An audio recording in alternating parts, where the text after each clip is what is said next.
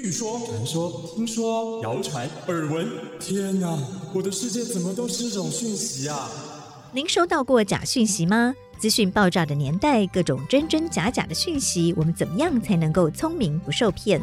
欢迎收听《新闻真假掰》，假讯息拜拜。我是黄兆辉，这里是由台湾事实查核教育基金会所制作的 Podcast 节目。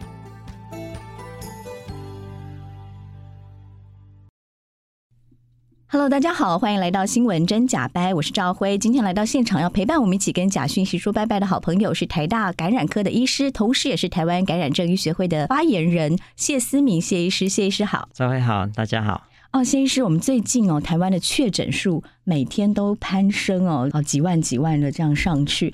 但是我们知道，其实这个确诊数应该有蛮多黑数的，因为主要是 Omicron，它有很多是轻症，甚甚至是无症状哦。我自己身边有些朋友，他们呃都是因为有同事或朋友或家人确诊之后，然后去呃做了快筛，才发现原来自己也确诊了。所以，所以其实我们就可以想象，有很多人他其实确诊，呃，他其实是有被感染，但他自己不知道。啊，或者是有一些人他，呃，也有可能他快筛阳性之后，他觉得没有症状，他就选择自己留在家里。所以这个确诊的数字哦，我们要怎么来解读呢？对，我想确诊数字会取决于几个重点，一个是我们确诊的定义啊。嗯、那我们也知道，从五月十二号开始，其实我们开始有修改确诊定义啊。那呃，修改确诊定定义之后，现在就是啊，像说居家、居隔、居检。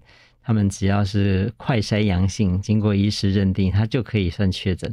我相信，光光是这个定义上的修改，就会让数字又往上再飙升一些。嗯、是。那另外就是刚才赵辉也提到的，这个现在我们说 Omicron，其实它非常的流感化或者是感冒化。嗯、有些人他可能很轻的症状，呃，几乎无症状，或者是非常的轻症，可能没有觉得自己可能被感染，呃，所以没有去检验。那另外还有就是，其实身边有也有听到一些讯息，像说有的人可能自己买了一些快筛试剂，那在有点怀疑的情况之下检验，检验出阳性，但是他可能不想去做 PCR，或者是他想要去做 PCR 的时候，他找不到适当的门路，因为其实有些地方它的社区筛检站其实并不容易排得到，虽然现在有开了，后来有开了所谓的绿色通道了哈，不过我想整个行政作业。呃，还是相当的繁复，或者是有的人会担心说，啊，我已经快筛阳性，我还要去到快筛筛检站去有相关的聚集，会不会造成别人的感染等等？所以我相信现在有很多人可能感染而不自知，那甚至有一些人是快筛阳性，但是没有去做 PCR 确诊，所以这些都不会在确诊人数里面。所以我相信现在我们目前我们每天下午两点钟所听到的这个确诊人数应该。呃，我们或许不要说冰山一角，不过它绝对其实一定还是有很多的数字是我们现在目前不知道的。那我们怎么看待这个数字啊？我觉得其实重点不是在说今天是五万一还是六万三，我觉得这个其实都不是真正的重点。就像我们以前我们在面对每一年的呃秋冬的流感一样，其实我们也没有真的在每天知道每天有多少流行性感冒的确诊人数，我们关心的只有中重症。重症，但是我们重症就都会有资料可以查询。嗯嗯、像台湾以前啊、呃，每一次的流感流行季，大概也都会有八百到一千个重症啊、呃。我想 Omicron 也逐渐会走向这样。嗯、那我想那个，嗯、你看这个每天的重症的人数是一个更值得关心的指标。重症人数是一个重要的指标，一方面代表说，呃，这个 Omicron 它现在对我们的。人民的健康伤害到了什么程度，以及它也会直接影响我们的医疗量能是不是亮起红灯？没错，没错。所以我想这个中症我觉得都还好哈，重症会重症跟死亡人数会是一个关键。那只要说这个重症跟死亡人数其实它还是维持在一个低的一个数字，我想这个疫情大家就不用太恐慌，因为其实我们现在本来就正在经历这个阵痛期，我们常常。我们其实有一句话听了很好几个月了，就所谓说这个新冠会流感化或者感冒化，但我们心里真的有把它当成流感或感冒吗？其实并没有。其实现在还是在不论是在检验端，还是在医疗端，或者是在相关的隔离程序，其实还是相当高规格。像我本身在台大医院工作，我们真的有把像说院内同仁在外面感染到 Omicron，真的把它当成流感而已吗？其实并没有，我们还是像以前一样高规格的在进行相关的框列疫调。所以其实我们现在一边在面对这个疫情爆发的洪流，二方面心心里又觉得说它是流感化，三方面我们同时又还在以相当的高规格在面对它。所以我觉得现在这段时间就是一个。嗯，有点矛盾，又有点呃，在适应的过程啊，所以我们说它是一个阵痛期。那我们希望说，等到这个疫情的高峰过了之后，过了之后，一定还是会有一些个案，可是或许我们就不会再每天听到确诊人数了。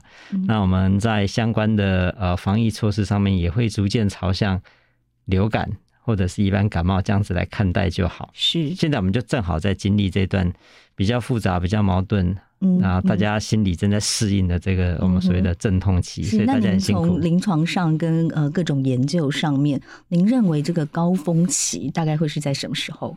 啊，我想目前很多专家大概都在预估，呃，大概在五月下旬到六月初的这段时间可能是高峰。那不过现在我们知道，从五月上旬开始就已经看到这个个案数这样飙升哈。以前我们有。几位确诊或几十位确诊，都觉得好像天快塌下来了。现在几万几万哈，那或许接下来还有机会。如果说检验量能够，而且检验是足够的话，也有可能一天超过十万。不过我觉得这个都不需要恐慌了哈，因为这个就是一个必经的过程。其实这些过程很多欧美国家都已经走完走完这一段了。我们其实我们有考古题可以抄了。对对对，然后我们 前面那一段我们守得很好哈。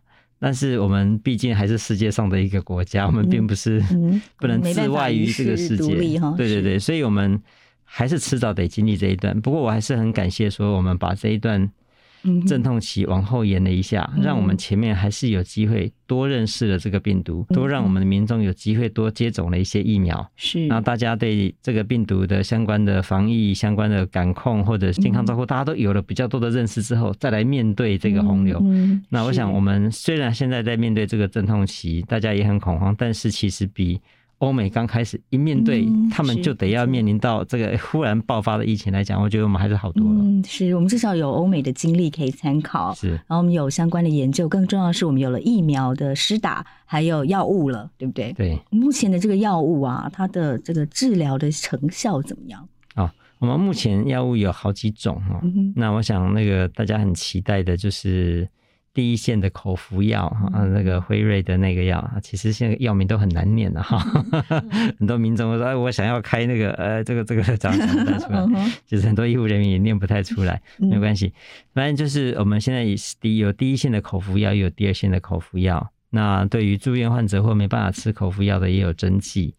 那对于发生重症，我们也有一些其他的辅助治疗的药品，所以我们现在药品在的方面算是不太缺乏了哈。尤其是我们等到这个五月，已经五月中了，那其实现在目前需要用药的人数少于我们。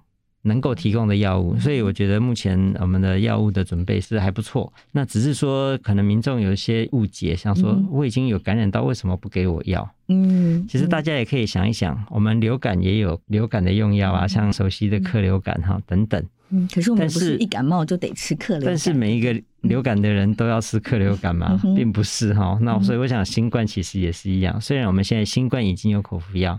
但并不是你一感染新冠就得要吃新冠的口服药，药物毕竟是一种药物，它毕竟一定有它的可能的不良反应或副作用啊。我想只要是药品都一样，不管是西药的抗病毒药或者是新冠一号都一样啊，没有任何一种治疗药品敢说自己是毫无副作用了哈。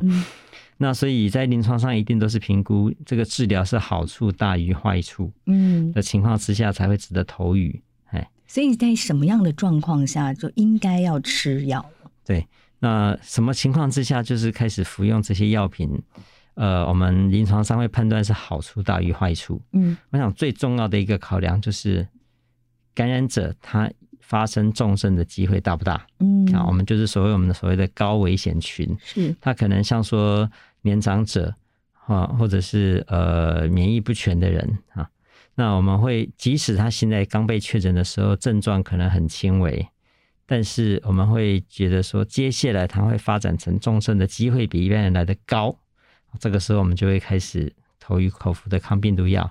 我想最重要的，我想这个民众也可以自己想一想，自己是不是属于这样子的这样的族群，像说年长者，或者是你有其他抵抗力不全的疾病，或者是你长期有在服用会抑制免疫功能的药品，或者是你是你有多重的慢性病，尤其是像糖尿病、洗肾。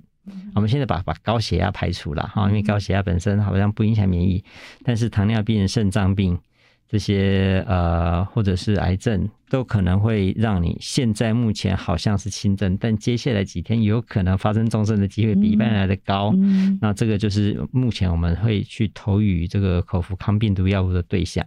但是投予抗病毒药其实也不是真的那么容易啊。像我们现在第一线会使用的这个辉瑞的口服抗病毒药，其实它有非常多的药物交互作用。比如说，这个表列出来洋洋洒洒，很多医师 看到那个表都说：“哇，这个药物交互作用要考虑的药品这么的多，这个这个我们怎么怎么？”去控制哈，那的确非常多，所以很多医师现在就是要开药的时候，要把那张表拿出来，一个一个对过，了解这个病友现在目前或者是这段时间所吃所服用的其他的药品，对，或者是上这个呃云端药历哈去查询这样，那看看有没有这些。这些可能发生药物交互作用的药品，最常见的大概都是跟心血管有关呐，啊，像说降血脂的啦，心律不整的药啊。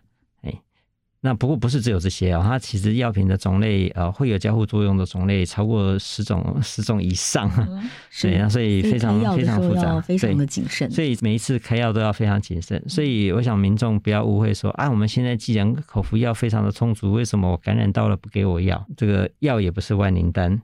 那药品也有可能它的问题，所以医师每一次开药是否要开药，以及什么时候该开什么样的药，都是需要经过很仔细的评估。嗯，那也要让病友知道说，服用这些药品应该注意有没有出现什么样的不良反应。嗯哼，哦，这是一个治疗过程，这个绝对不是说你一感染就应该要吃药哈，不是这么简单，就跟流感一样。是对，所以民众也不要过于迷信这些药物，然后，但是如果有需要的高风险的。呃，族群确诊之后，确实要及时用药，但是这个及时啊，大概要多久是黄金的治疗时间？有这样的时间吗？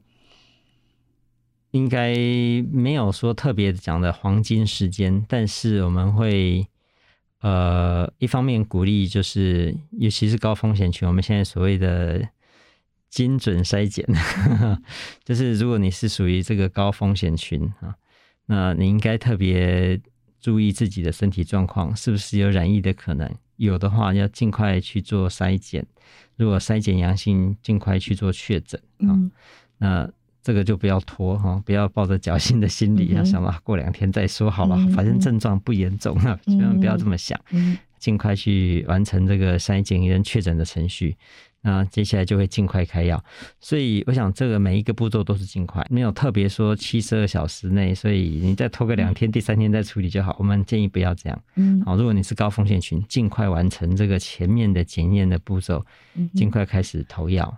所以高风险族群，它是很有可能在很短的时间内病情就急速恶化，是不是？嗯，这个的确还蛮特别的，就是在这个 Omicron 啊，嗯，因为我们在。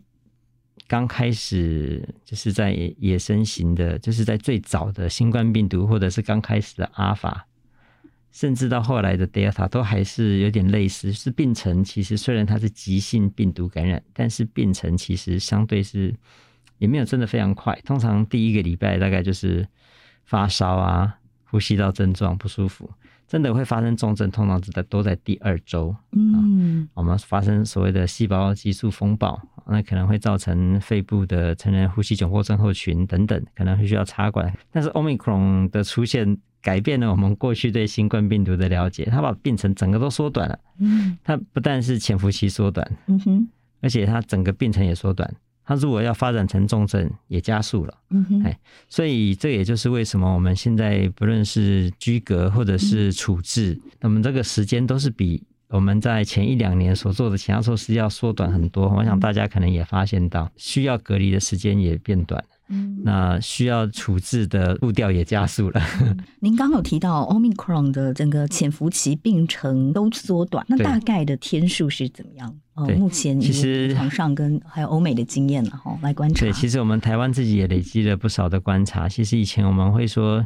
我们现在上维基百科，可能都还会看到说哦，新冠病毒的潜伏期可能从三天到十四天。嗯、不好意思，Omicron 没有这样拖哈。嗯、这个呃，到了 Omicron 时代，我们其实可以看到很多的例子。他可能他在前一天二十四小时前才接触了一个确诊者，他可能第二天他就快筛阳性了。嗯，它潜伏期可以缩短到一天之内。嗯，国外有一些研究，可能中位数就是可能平均来说，可能是两天。两或两天出头，不过目前我们临床上看到一到三天，的确差不多就这么短哈。那只有一天的，其实其实真的不少哦。哦，所以 Omicron 的潜伏期一般说来只有一到三天。对对对，最长呢？有没有最长可以到多久？最长就很难追溯它真正的的感染来源了，因为我们个案数很少的时候嘛，还可能说借由疫调匡列去追出感染源在哪里啊。现在个案一多，其实很难很难追了。那不过如果是很近发生的，我们就比较容易去知道，像说现在发生最常感染的，可能还是居家啦，啊。或者是在餐厅共食哈，是这个脱下口罩，然后又长时间互相、嗯、互相说话。那不过居家应该还是现在目前最重要的一个途径。那所以我们可以看到说，像说家中有一个成员确诊，嗯，嗯，然后其他同住家人就需要 居家隔离三加四嘛哈。可是其他的家人可能在二十四小时之内就有机会。开始变两条线了，嗯、所以这个速度可能是很快的哈。当然，平均整个来讲，大概还是两天左右啦。嗯哼，不过一到三天是都有可能发生的。嗯嗯，那病程呢？您刚刚也提到说，Omicron 的潜伏期变短了，哦、病程也变短了，所以发展成中重症的时间也变短了。对，也会加速。大概是呃，对，这个其实当然还是每个人有点差别。不过，的确它越来越像感冒，像说我们一般感冒。呃，可能大概就是三到五天啊。那奥密克戎的轻症可能也差不多就是三到五天而已啊。可能喉咙很痛，咳带带一些咳嗽，那刚开始可能有点发烧，可是大多数在这个三到五天就可以缓解到一个相当的程度。一个礼拜大概就症状就都缓解了，嗯、所以它真的越来越像一个感冒的过程。那不过对于这个高危险群，他如果刚好运气不好，他会发展成重症，他也是三四天就可以发展成重症。所以我们可以看到，在新闻上面可以看到有一些例子，他可能就是才刚确诊，或者是还在等 PCR，结果在家中就、嗯、呃来不及送医了，这样、嗯、这种遗憾的事情，在以前。刚开始新冠的时代没有这么快的病程奥密克戎就把所有的时间都拉短了，所以才更呼吁大家及早确认自己有没有确诊这件事情非常重要。对，我觉得很重要。那尤其是呃，刚才提到就是针对高高危险群的人，更应该注意自己的身体，啊，不要说。我已经喉咙痛了三四天了，我才来做检验。在这个 Omicron 流行的时代，应该更加提高警觉。嗯、所以，我想快筛试剂的充足的确也是重要。然后，不要让我们的高危险群的人，当他觉得有需要，尽早开始筛检、尽早确认的时候，找不到快筛试剂，我想这样就很可惜。哦、还好最近这便利商店也开始卖了哈，所以快筛试剂应该理论上是买得到的，只是可能会贵一点。我觉得，毕竟快筛也不是真的每天都要做的事情。如果有机会能够在家里有一些，尤其是你自己或者是家中有高风险群，可能发展成重症的，的确应该要备妥一些快筛试剂。那再有相关症状，尽快及早检验。如果万一真的有感染的话，尽快确诊，尽快开始服用药物。嗯、我想这个是非常重要，是也是我们现在目前。很努力要去降低死亡率的一个重要的措的一个做法。嗯哼，是您提到快筛，其实嗯、呃，就是怀疑有症状的时候，或者是周遭有人确诊，就应该要做。但快筛要多久做一次？嗯，那个就看我们那个接触到的情况哈。那呃，我想这个像我们都还年轻嘛哈，呃，我们也我也我个人也没有什么特别长期的慢性病，呃，也没有特别的免疫缺损。如果我不是医疗人员的话，我大概不见得说给自己固定的时间多久筛一次，我可能会根据我铺路的状况，呃，现在我想房间有流行一句话，我觉得还蛮有意思的，就是说，几乎每个人都有朋友确诊。如果你周遭没有朋友确诊，代表你没有朋友。没错，嗯，哎，这句话我觉得越来越真实啊！哈，那所以我想，如果你不是高危险群的人，我想你可以根据你最近所接触的对象，是不是有听说有确诊或者是感染的状况哈？啊，如果有相关的接触，就可以做一下检查。那或者是自己有明显的症状就可以做，但是毕竟这个快筛试剂的数量有限，所以其实我们并不特别鼓励。如果你身强力壮，不是属于高高危险群，其实在没有特别明显的暴露史，也没有特别明显的症状，不要一直做。嗯啊，我们还是可以把这些快筛试剂留给高危险群的人，因为他们会更需要及早检验。那因为他们的及早检验可以帮助他们及早服用到药品，来保全健康啊！哈，所以如果对于一般没有特别接触，也不是高危险群的人，其实不用太频繁的检验。毕竟这些都是战备物资，嗯哼，不用太频繁。对，我想就是根据自己的症状跟自己所接触的对象这样子来评估就好。嗯嗯，哎，倒不用说呃没事，我就反正每两天一定要筛检一次。我想不用这样，因为这个是一个长久战啊哈。我们说过了高峰期，绝对不是指清零或者是疫情结束，嗯，而只是说我们要进入另外一个与病毒共处的一个环境或者是时空或者是措施。我前几天看到一个新闻，好像是纽西兰总理，他面带微笑，还带着一点点愉悦的表情，说：“各位同胞，我们确诊破百万哦，所以我们即将解封。”对，我想大概就是世界各国大概都是在走向一个这样，当你个案数多到一个程度，大家也都熟悉了一个新的社会秩序，也建立好了新的防疫习惯。我们就要进入一个新的与病毒共处的一个生活方式了。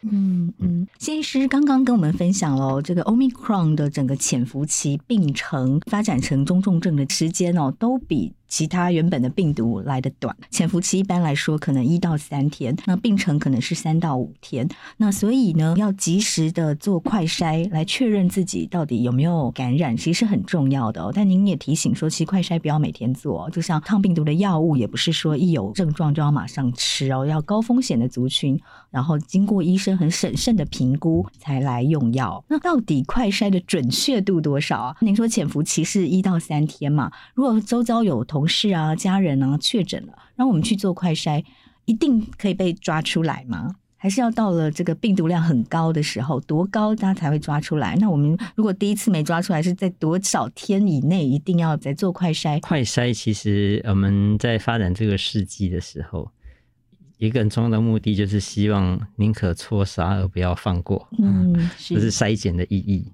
因为所以我们呃快筛阳性不代表它一定是。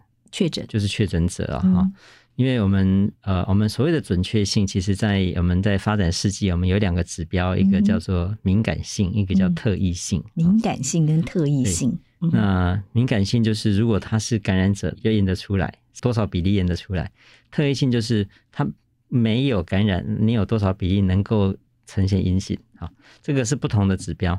那呃，目前我们的快筛试剂都是希望敏感性很高。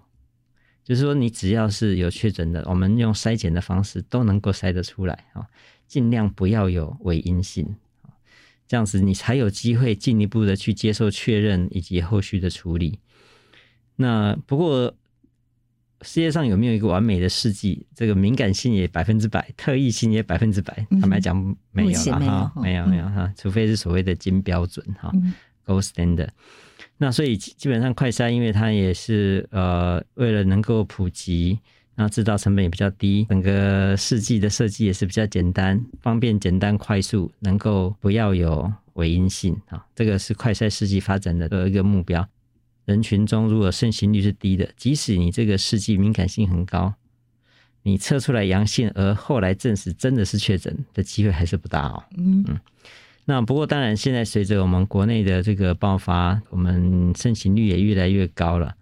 那所以我们开始在针对高危险群，像说居隔、居家、去检，哦，把快筛来取代 PCR 哈，那当然一方面它在学理上也是合理的，因为他们本来居家居隔居检本来就是高盛行率哈，特别真的容易感染的人。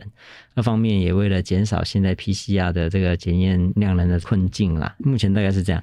那所以我们现在做快筛，当然也还是一个很好的工具。嗯哼，就是说当盛行率很高的时候，其实快筛有它很，它就会越来越准，嗯，准确，对。对它就是它测出来阳性，而真的是感染者的机会就会变大，大对，就会变大。嗯、那之前也会有人讨论说，那我是不是好像确诊了哈？那测出来是两条线，那我是不是第二条线消失了，就代表我没有感染性，或者是说？嗯因为我都已经居隔结束了，怎么还是两条线？我是不是病毒还在？我就一直都不能解隔。对，因为这这其实也是一个呃，接下来要请教您的问题哦，就是其实有一些，就是病毒到底它的持续感染的能力有多多强？哦，我们这个病毒是什么样的状况下会造成感染？然后确诊病患又是从什么时候开始？一个人经过确诊之后，他是从什么时候开始到什么时候为止是具有传染力的？对。这个是现在我们在考虑居隔，以及大家呃在面对其他同住家人要被隔离的一个很重要的考量哈。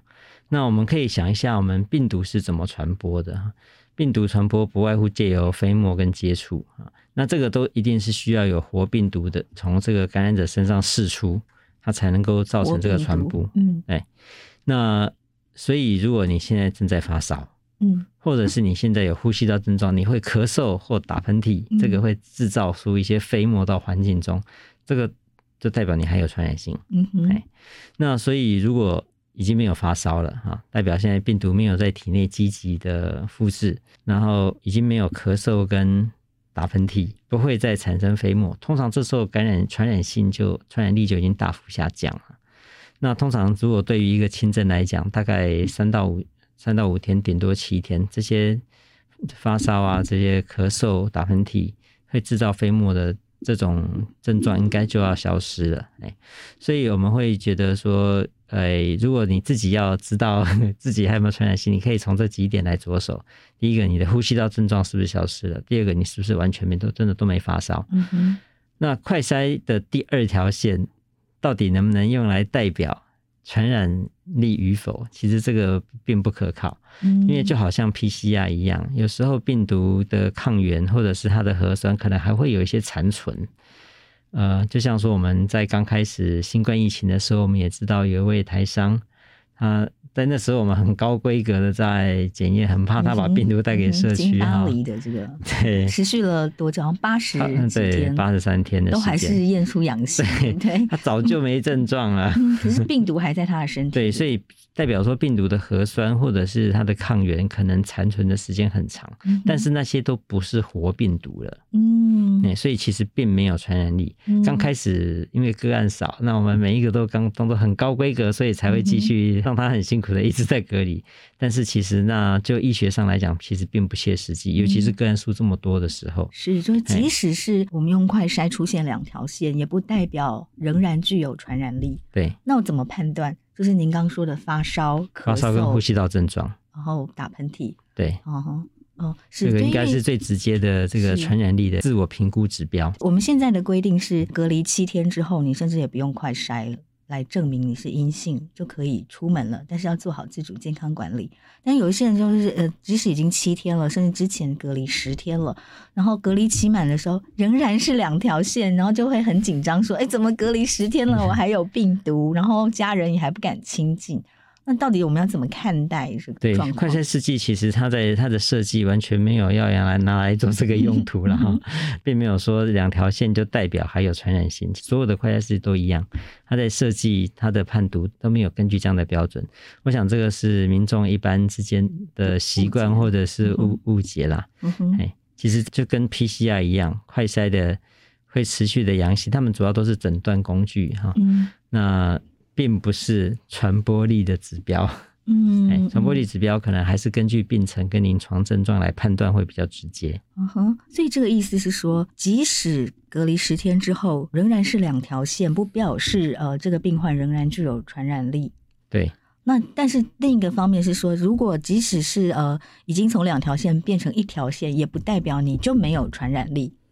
呃，如果说连第二条线都已经消失，而且是在非常适切的筛检、采取检体的措施的情况之下，第二条线都消失，那当然是可以代表说这个病毒现在连抗原都没有再释出了，那当然更代表它没有活病毒啊，会比较安心。不过其实我们也不是很敢就这样子呼吁，因为现在目前大家都是家用快筛，没错。那大家每个人捅鼻子，有的人捅可以捅到 二点五公分，有的人弄到一公分就已经觉得很痒啊，就不不伸进去了。所以其实快筛试剂，呃，因为都是民众在没有经过适当训练，只是看着说明书就自我做执行的一个检验，所以它一定还牵扯到这个采样的准确性。没错，一方面是采样，二方面是我们把采过样的那个棉棒。放到那个测试溶液的时候，你是不是确实有把棉棒上面的检体让它充分的溶在那个测试溶液里面？嗯，这个都是关键的。嗯，呃，当然，我相信民众可能已经越做越熟悉了啦哈。那不过，如果一个不确实的一个啊、呃、筛检采样或者是操作的过程，其实还是有可能也会有呃所谓的伪阴性的情况是存在的。所以这个快筛试剂应该都还是只是做个参考啦。那我们刚刚哦，您有提到快筛啊，有一些不精确的地方，嗯、可不可以跟我们说明一下？我们自己在做快筛试剂的时候，有哪些重点是要注意的？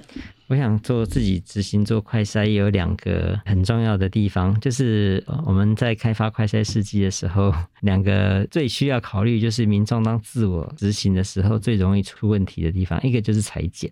嗯，那因为每个人的鼻腔的敏感度，尤其是刚开始做，呃，很多人会很害怕那个感觉。我自己是已经捅到很习惯了啦，就会很想打喷嚏。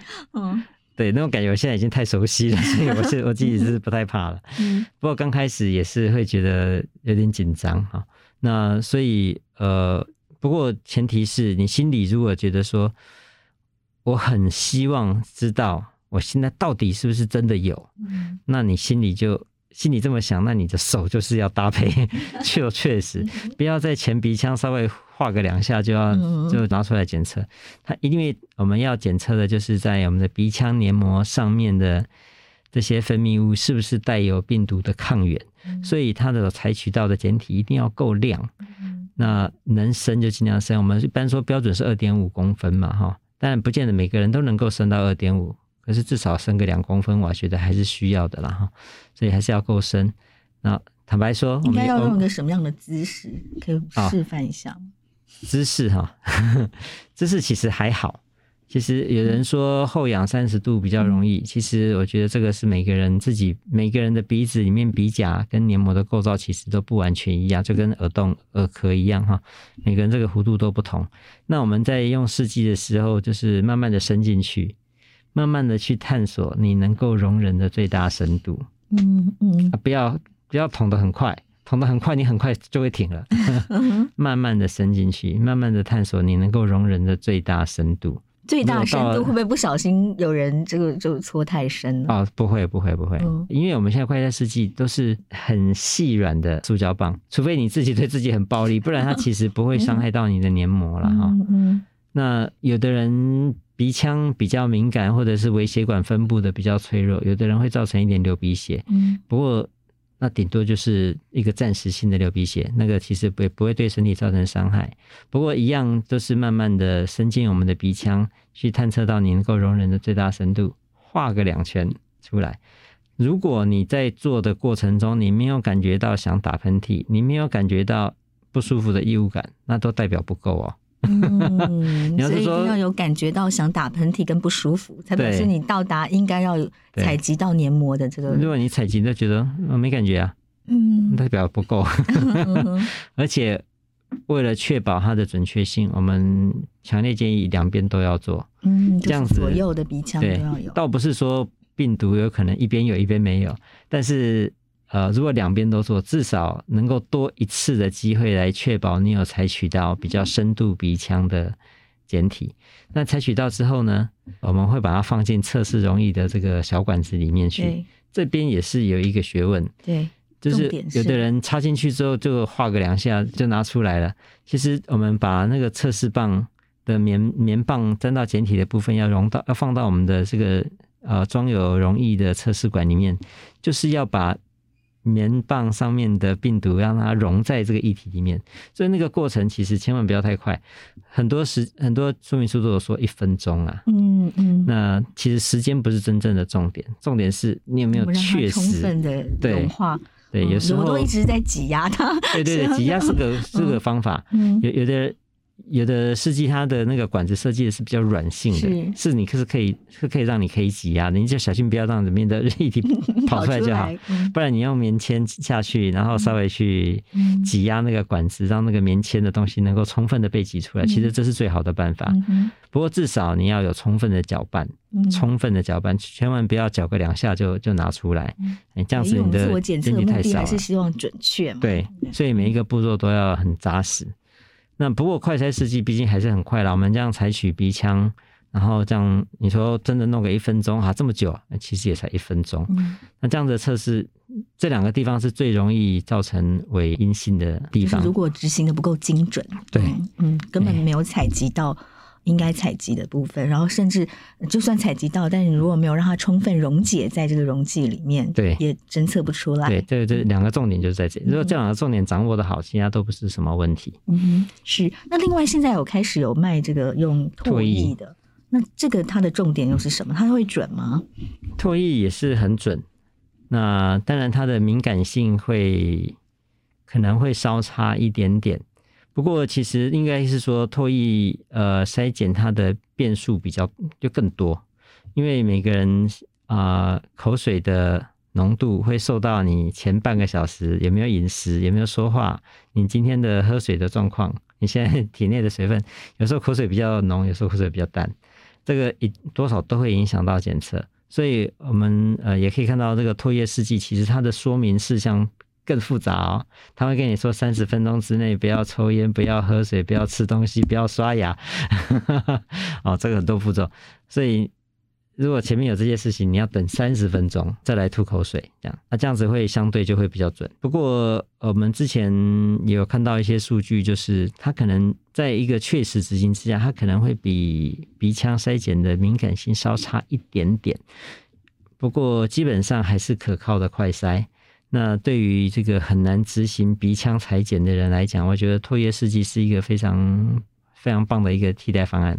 嗯哼，是。所以唾液试剂它在做侦测的时候，您有什么最重要跟大家的提醒？就是三十分钟前，嗯，那那那那三十分钟的准备，嗯，对。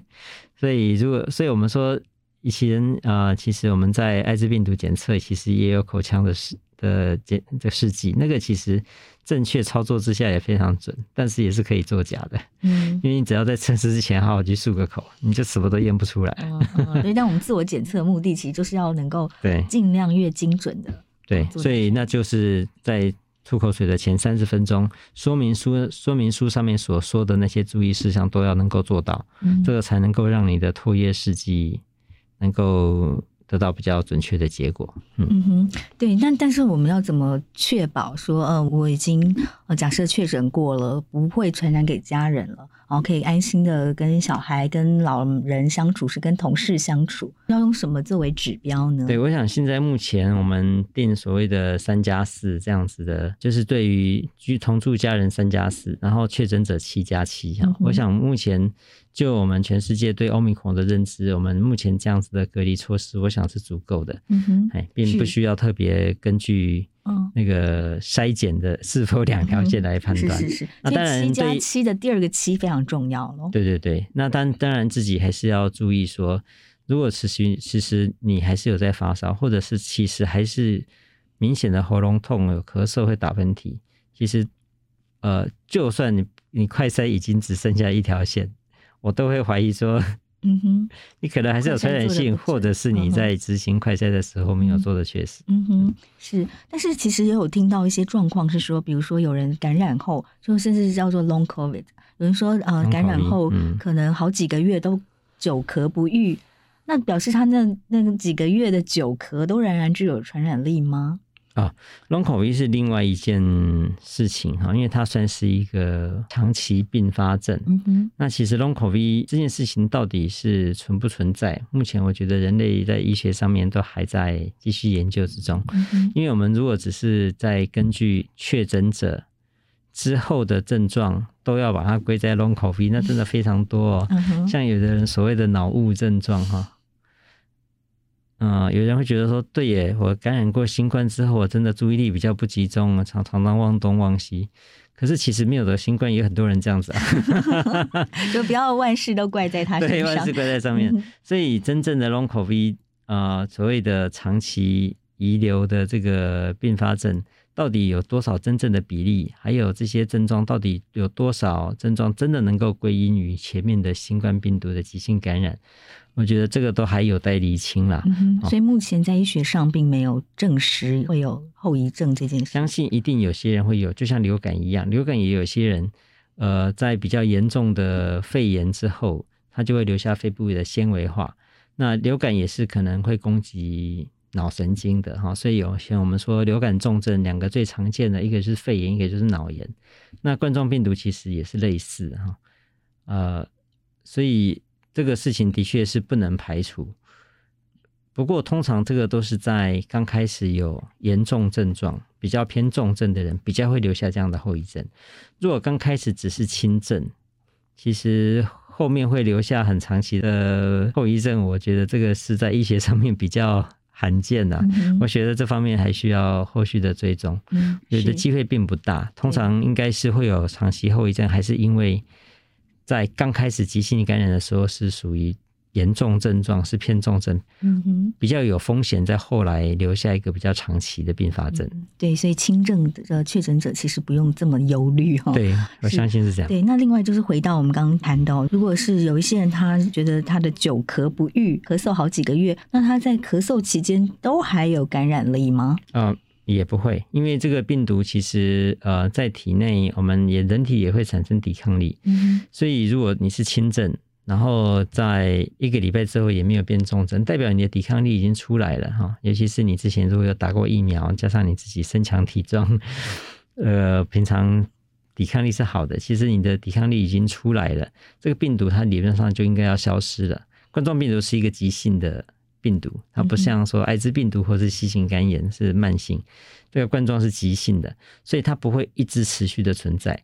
那有的人会之后会比较长的咳嗽，可能是他之前可能有抽烟史，或者是他本来就有慢性的呼吸道疾病，像气喘，或者是我们所谓的 COPD 哈，这个呃慢性阻塞性肺病，这个比较有可能说在急性感染的时候导致了一些纤维化。或者是对气管造成一些长期的刺激，但是那个已经都不是病毒本身的影响了，嗯、那个只是我们的呼吸道可能有受到一些损害，所以才保留了一些症状。但是那个病毒早就已经完全不存在了。嗯哼，是。所以您刚刚有提到活病毒才有传染力啊，活病毒才有传染力。那我们怎么判断说到底，假设一个确诊者他到底体内还有没有活病毒？啊、哦，我们在医学上其实当然是有方法，只是说。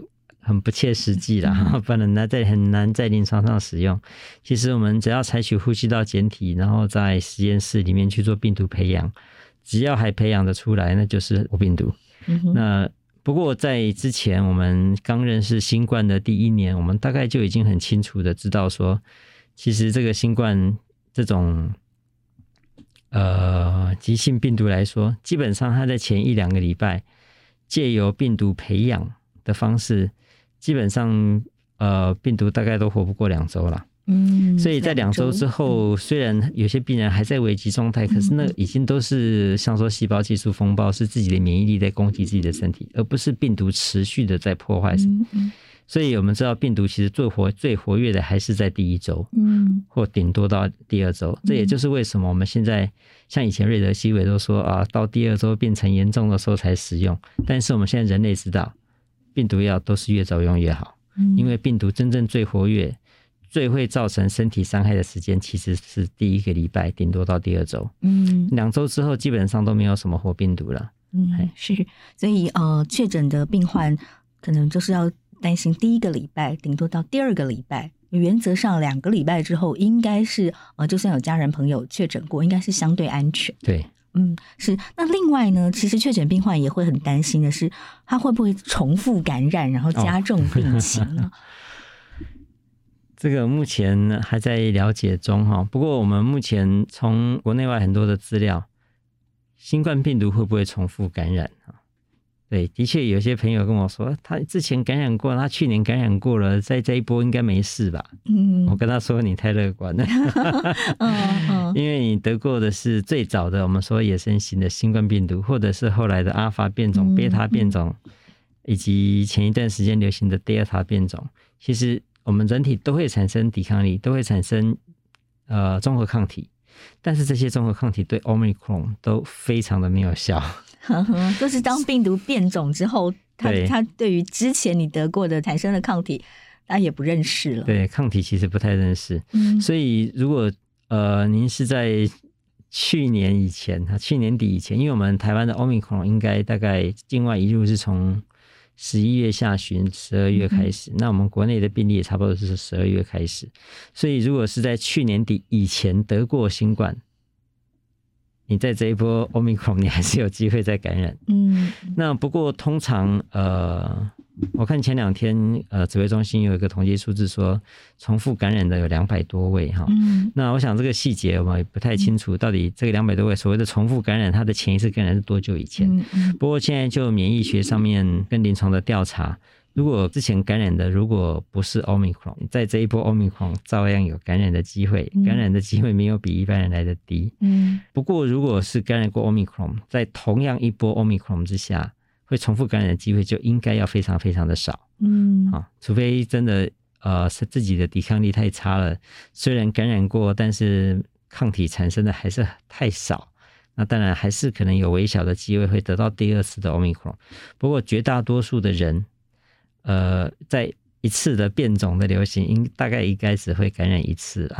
嗯哼，嗯哼，是。那像何美香老师哦，他会认为说，如果打了三剂疫苗之后，呃，得到 Omicron，其实是差不多等于是有第四剂的功能。您认同这样的说法吗？哦、那在我们的临床上看到的是不是这样的状况？诶，得到一次活病毒的感染，大概可以等同于打两剂疫苗。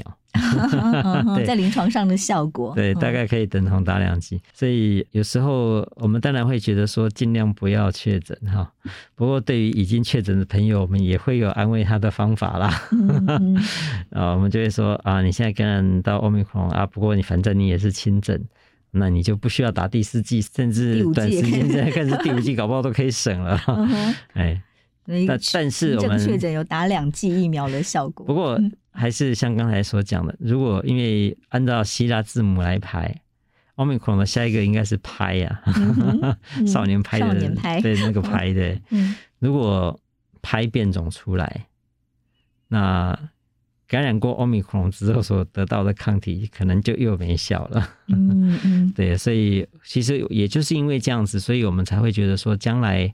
我们对于新冠疫苗的施打，很可能也会常规化，就像流感一样。嗯、你说流感，我明明都打过了，前年打过，去年打那个，去年打过，大前年打过，为什么今年还要打？嗯、因为每年流行的流感病毒都不一样。嗯，而且你去年就算感染过流感，你对于今年所流行的流感病毒株，你可能还是没有什么抵抗力。嗯，所以像我们现在流感，就几乎是每年秋冬都会建议大家打一次，甚至抵抗力不好的人，夏季还会再打一次哦。因为夏季还会有一次的所谓的夏季流感的高峰，每年一到两次的流感施打，我想新冠大概也是会走向这一条路，嗯、就是每年一次到两次的追加施打，嗯、然后根据当时的变种病毒，根据当时的变种，然后会修改疫苗的内容。然后持续的每年施打，很很可能会走上这条路。嗯、是，但是对，因为现在确诊的朋友真的蛮多的，我们要有一些安慰他们的方法，但要有医学证据哦。您刚刚有提到第一个是说，嗯，他其实确诊之后，体内就会产生相对的抗体嘛，至少他感染过 Omicron，他再一次感染 Omicron 的几率会比一般人低很多，低很多。嗯，但是他如果又面对下一个变种病毒，可能就没有办法预防感染，但是不是有预防重症的效果呢？呃，这个目前还没有很很好的证据啦。嗯，不过是有机会，就好像我们打疫苗啊，嗯嗯，那我们知道，像说对于这次 Omicron，你即使打的是抗体效价最高的莫德纳哈，你如果你说打完三剂，已经经过了四到六个月，对于这次 Omicron 预防感染的效力还是只有大概百分之二十左右。嗯，因为这个原本的疫苗是针对原始的病毒株来研发，但是虽然预防感染的的效力这么低，但是的确还是可以保护。还是可以大幅的减少重症，嗯，所以呃，的确像赵辉讲的，这个情况理论上是存在的。哎，就是说，如果说现在感染过 Omicron，那有了抗体，你有可能得到下一个变种，但是下一个变种所导致的重症的机会，的确有可能大幅的减少。谢谢谢思明医师今天来到新闻真假掰，运用他在台大感染科丰富的临床经验和学术研究成果，深入浅出的跟我们分享了面对当前台湾不断攀升的确诊数字，我们该如何平常心的做好防疫工作。在确诊数字之外呢，我们更应该关注的是如何降低重症和死亡的人数，如何保护高风险的族群。谢医师也提供了许多跟快筛相关的重要资讯，包括我们自己在家里使用。快筛试剂有哪些重要的步骤必须留意？下一集呢，我们还会继续邀请谢医师来跟我们分享，万一我们确诊了该怎么办？居家隔离有哪些注意事项？我们又该怎么保护自己和照顾确诊的家人？如何避免家庭里面的感染？同时，如果还有朋友对于疫苗仍然有犹豫，到底该怎么选择适合自己和家人的疫苗？我们下一集再听谢医师分享，请大家不要错过。我们下次空中再会。